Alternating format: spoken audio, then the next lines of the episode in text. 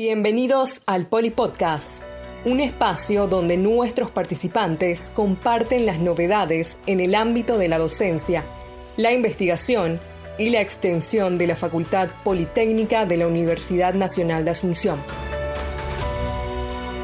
En el episodio de Polipodcast de esta semana nos acompaña el ingeniero Pedro Rodrigo Villalba Barrientos, nuevo egresado de la carrera de Ingeniería en Electrónica, énfasis en teleprocesamiento de la información de la Facultad Politécnica de la UNA. Su trabajo final de grado tuvo por finalidad poner a disposición un sistema de diagnóstico de esclerosis múltiple mediante análisis de señales de electroencefalograma. Muy bienvenido, ingeniero Rodrigo. Gracias por concedernos este tiempo. Muchas gracias, Ana. Un placer estar en tu programa. Nos gustaría que nos cuentes resumidamente de qué trata tu trabajo final de grado presentado el viernes último en Defensa Pública Virtual. Sí, el trabajo se trata básicamente de desarrollar un sistema que mediante el análisis de señales cerebrales a través de un proceso de identificación de patrones pueda determinar si esas señales cerebrales pertenecen a una persona sin esclerosis múltiple o pertenece a una persona con esclerosis múltiple. ¿Cómo se titula el trabajo? El trabajo se titula Análisis de señales de electroencefalograma mediante transformada de Hilbert-Juan y Support Vector Machine para diagnóstico de esclerosis múltiple. ¿Cómo surgió la idea para desarrollar dicho tema de trabajo final de grado?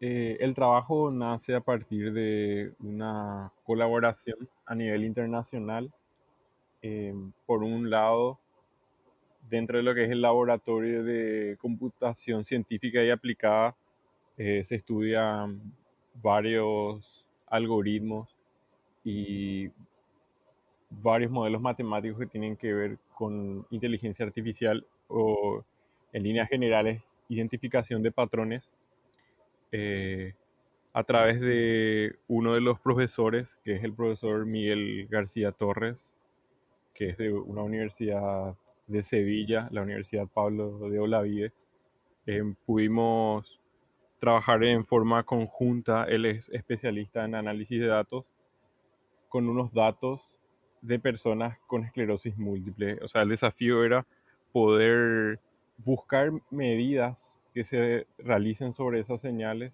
para ver si era posible, aplicando posteriormente unos algoritmos de identificación de patrones, poder generar un clasificador, es decir, un modelo que pueda determinar si es que la persona tiene o no esclerosis múltiple en base a esta información de las señales cerebrales.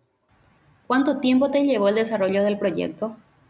El desarrollo, por una parte, arrancó eh, con lo que tiene que ver con el estudio del estado del arte, con el estudio de las técnicas que se utilizan actualmente con estos fines eh, básicamente tomó unos seis meses eh, probar los algoritmos con señales sintéticas y posteriormente ya con los datos reales un año más de, trabajo, o sea, vendría a ser aproximadamente un año y medio.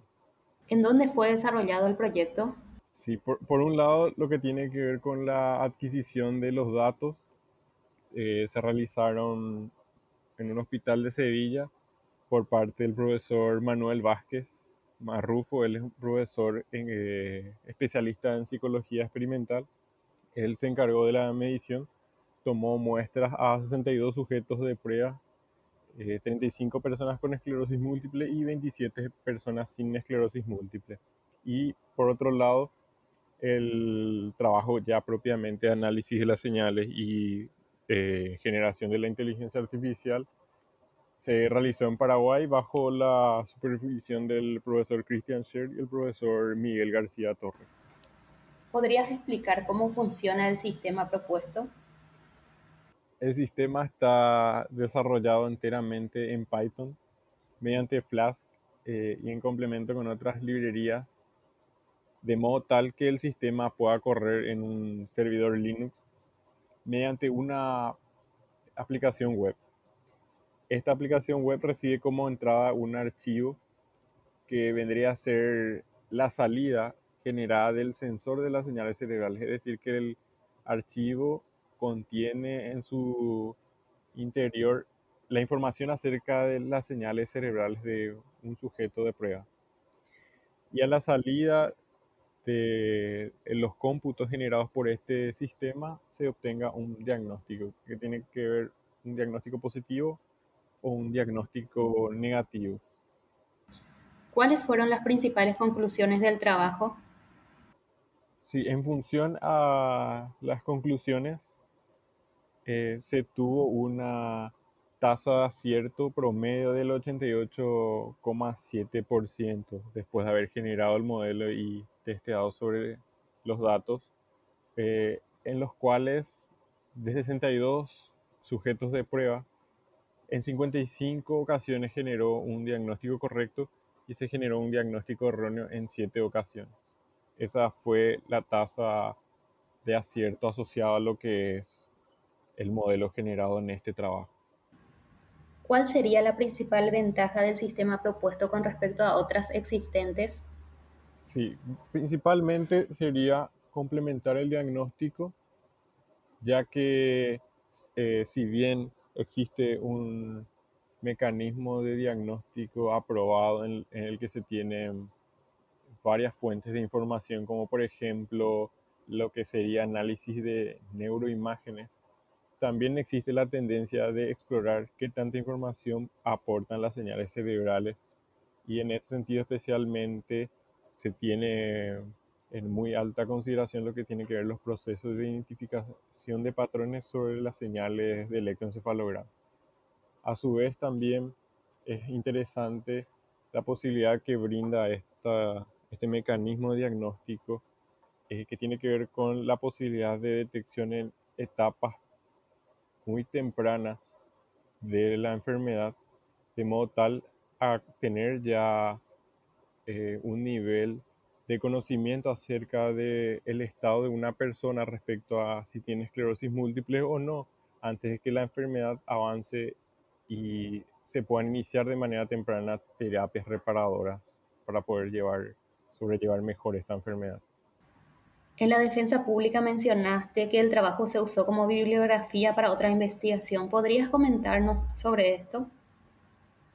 En el año 2018 se realizó una publicación en el marco de la investigación en lo que tiene que ver este trabajo y en el año 2019 se realizó una publicación eh, en la IEEE, eh, principalmente en lo que tiene que ver en la revista eh, Medical Technologies Congress de Turquía, un trabajo titulado Detección de múltiple esclerosis a través de análisis de coherencia de las señales del electroencefalograma.